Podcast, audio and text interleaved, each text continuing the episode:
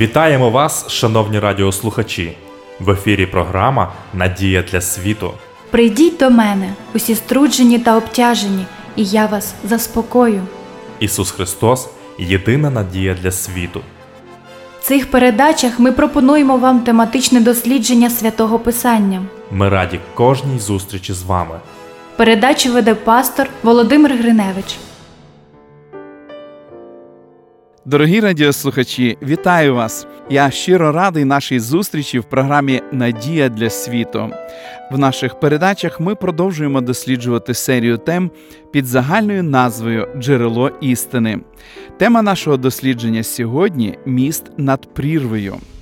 Людина у всі часи вела боротьбу з почуттям відчуженості від Бога з того самого часу, як Адам і Єва скуштували заборонений плід і сховалися від Господа серед дерев Едемського саду. Деякі дивні нові почуття сорому, провини і страху змусили цю першу пару сховатися від Бога, коли він з'явився в саду і став їх кликати. Ці почуття, на жаль, знайомі кожному з нас.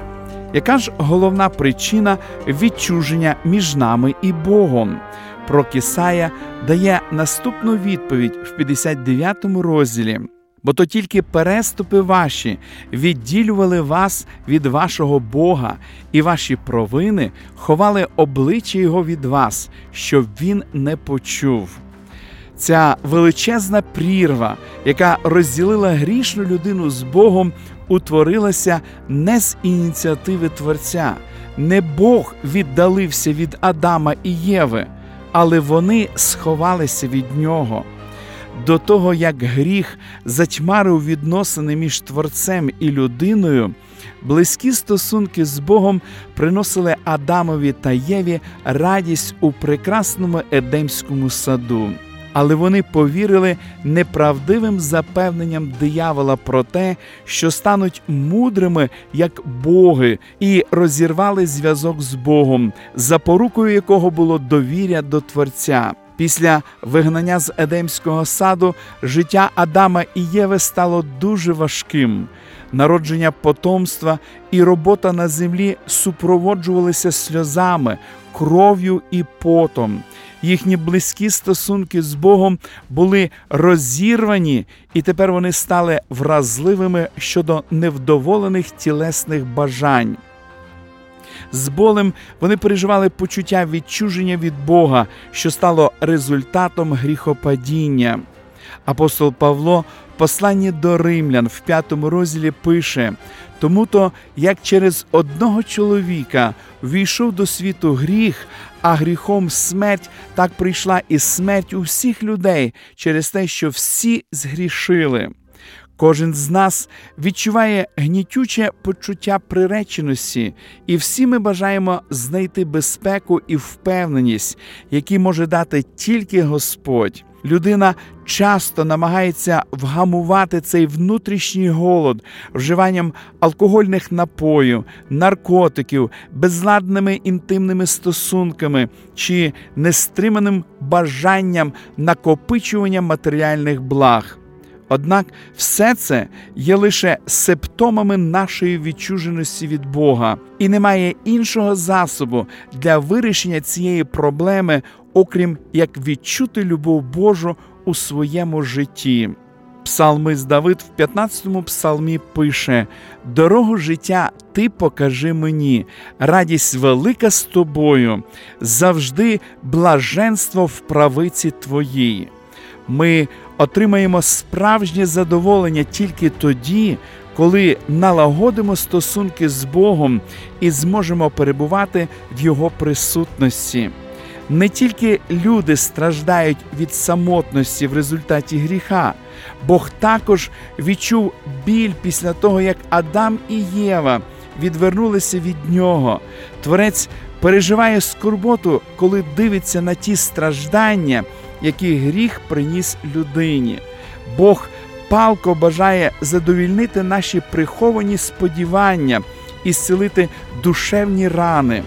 Він не обмежується лише тим, що співчутливо дивиться на наслідки нашої відчуженості з ним. Бог вирішив стати мостом над прірвою, що розділяє нас з ним. В Євангелії від Івана, в третьому розділі, записані слова, сказані Ісусом Христом. Бо так Бог полюбив світ, що дав Сина свого однородженого, щоби кожен, хто вірує в нього, не загинув, але мав життя вічне. Бо Бог не послав свого Сина на світ, щоб він світ засудив, але щоб через нього світ спасся. Бог Отець віддав свого Сина на смерть, а Христос віддав своє життя як жертву за гріх, задовольнивши тим самим вимоги закону. Його життя, смерть і Воскресіння дали можливість отримати прощення і спасіння грішникам, а також продемонстрували перед всією Вселенною справжній характер Христа і диявола.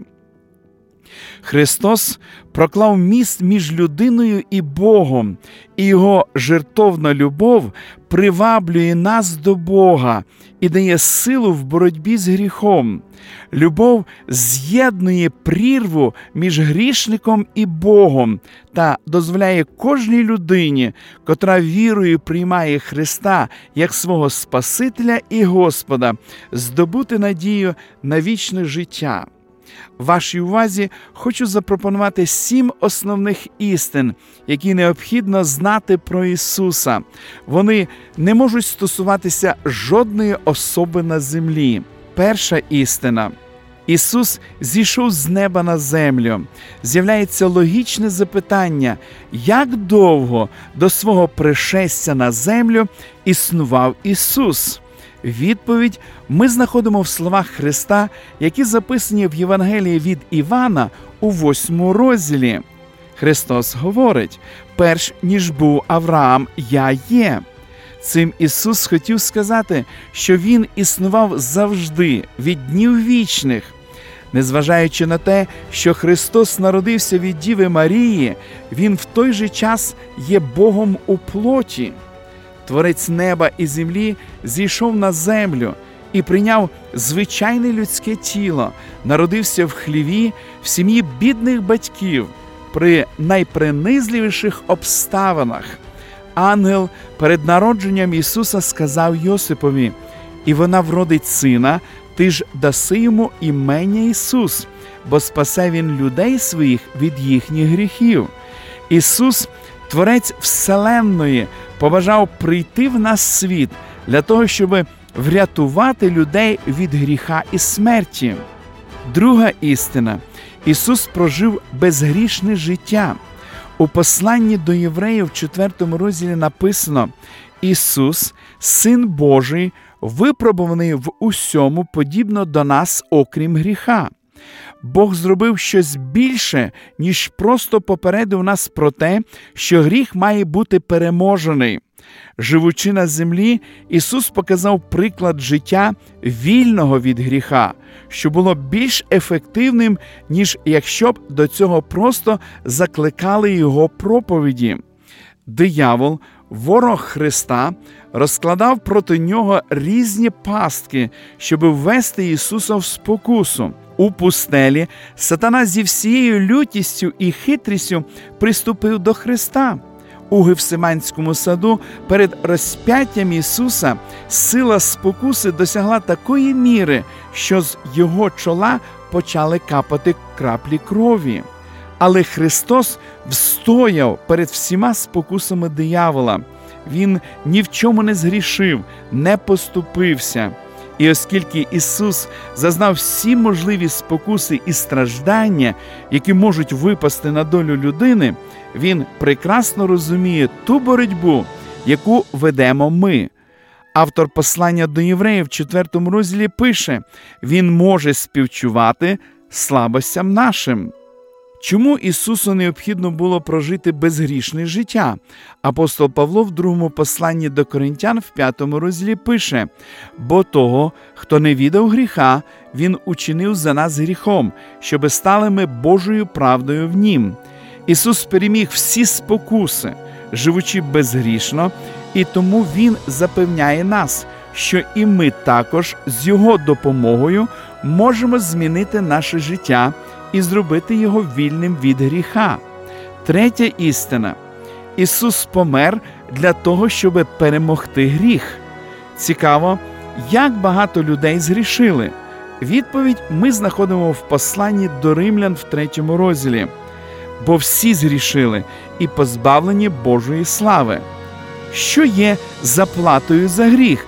Знову на це питання відповідає апостол Павло в посланні до римлян в шостому розділі. Бо заплата за гріх смерть, а дар Божий вічне життя в Христі Ісусі Господі нашим. І так, для чого помер Ісус? Коли Іван Хреститель побачив Ісуса, який іде до нього на Йордан хреститись, проголосив: Оце агнець Божий, що на себе гріх світу бере. Ми всі згрішили і мали б успадкувати вічне небуття, але Ісус помер замість нас. Він став гріхом за нас. Він задовольнив справедливі вимоги закону. Його смерть це дар, а дар Божий вічне життя в Христі Ісусі. Завдяки Його смерті ми маємо мир з Богом. Четверта істина: Ісус воскрес із мертвих. Смерть Христа на Христі не стала останньою подією Його яскравого життя. Він не міг залишитися в могилі і водночас бути нашим Спасителем. В першому посланні до Коринтян, в 15 розділі, апостол Павло пише: Коли ж бо Христос не воскрес, тоді віра ваша даремна, ви в своїх ще гріхах. Тоді то загинули ті, що в Христі упокоїлись. Пророк Мухаммед і Будда запропонували світові певні філософські ідеї. Ці ідеї надихнули мільйони людей, але ці особи позбавлені надприродньої сили і не можуть дати нове життя, оскільки вони самі все ще залишаються лежати в своїх могилах. З огляду на те, що Ісус повстав з могили на третій день, яку обітницю Він дає нам. Відповідь ми знаходимо в Євангелії від Івана в 14 розділі. Христос каже: Бо живу я, і ви будете жити. Ісус живий, тому Він може звільнити нас від уз смерті і запропонувати повноту вічного життя. П'ята істина: Ісус вознісся на небо. Перед тим як Ісус повернувся до Отця після свого Воскресіння, Він залишив своїм послідовникам наступну обітницю. Нехай серце вам не тривожиться, віруйте в Бога і в мене віруйте. Багато осель у домі мого Отця. А коли б то не так, то сказав би я вам, що йду приготувати місце для вас. А коли відійду і приготую вам місце, я знову прийду і заберу вас до себе, щоб де я були і ви. Шоста істина стосується служіння Ісуса в небесному святилищі. Ісус постійно винаходить можливості, щоб приготувати нас до Небесного Царства. У другому розділі послання до євреїв написано. Тому мусів бути він в усьому подібний братам, щоби стати милостивим та вірним первосвященником у Божих справах для вблагання за гріхи людей, бо в чому був сам постраждав, випробуваний, у тому він може і випробуваним помогти. Ісус прийшов у наш світ для вблагання за гріхи людей спасти нас від гріховного поневолення. Він помер заради нашого спасіння, щоб остаточно знищити гріх, страждання і смерть. Господь має силу знищити диявола. Ісус наш первосвященник. Він був усьому подібний нам, і тепер Він з'являється перед лицем Отця від нашого імені як посередник. Той же Ісус, який благословляв дітей, помилував жінку, взяту в перелюбі, простив вмираючого розбійника на хресті. Саме Він зараз здійснює служіння на небесах, щоби випробуваним допомогти. Сьома істина. Ісус повернеться знову. Перед своїм Вознесінням на небо Ісус залишив нам наступну обітницю. А коли відійду, приготую вам місце, я знову прийду і заберу вас до себе, щоб де я були і ви. Коли Ісус прийде на землю вдруге, Він звільнить нас від гріха, хвороби, нещастя і смерті, які наповнюють наш світ. Господь запрошує нас в новий світ вічного щастя і безсмертного життя. Ісус палко бажає встановити особливі стосунки з тими, хто довгий час залишався до нього байдужим. Він хоче, щоб, зрештою, ми вимовили Його ім'я, Спаситель. Христос всім своїм життям і смертю показав, наскільки Він любить нас. Велика жертва Христа нагадує міст від Бога до людини, що долає нашу байдужість і відчуженість. Чи відчували ви любов, яка перекинула міст через прірву, щоб кожен, хто забажає, міг опинитися в його обіймах? Чи готові ви відповісти своєю любов'ю на любов Христа? Чи не бажаєте ви йому сказати? Ісусе, я люблю Тебе і дякую за безмежну любов і велику жертву заради мене. Увійди в моє серце і врятуй мене просто зараз, врятуй всього і назавжди. Ми продовжимо дослідження святого Писання в наших подальших передачах. Шановні радіослухачі, запрошую вас відвідати наші богослужіння, які проходять щосуботи у вашому місці з 10 години ранку.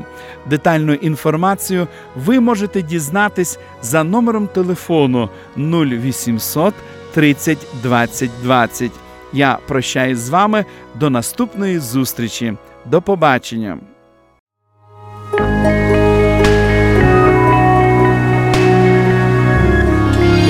Живи з надією. Радіо Голос Надії.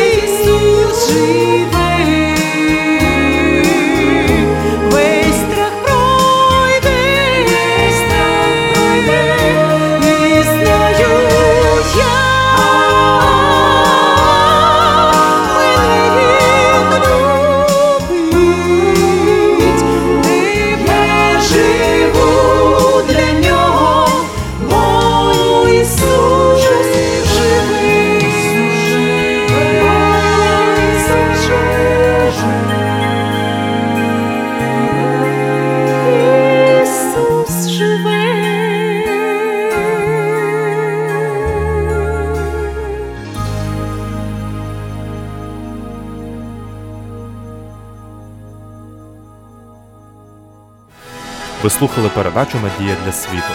Ми будемо раді наступній зустрічі з вами. Для кращого розуміння святого Писання пропонуємо вам біблійні уроки під назвою Дивовижні факти. Ви можете отримати їх, зателефонувавши за номером 0800 30 20 20. Нехай благословить вас Бог і наповнить серце надією та миром.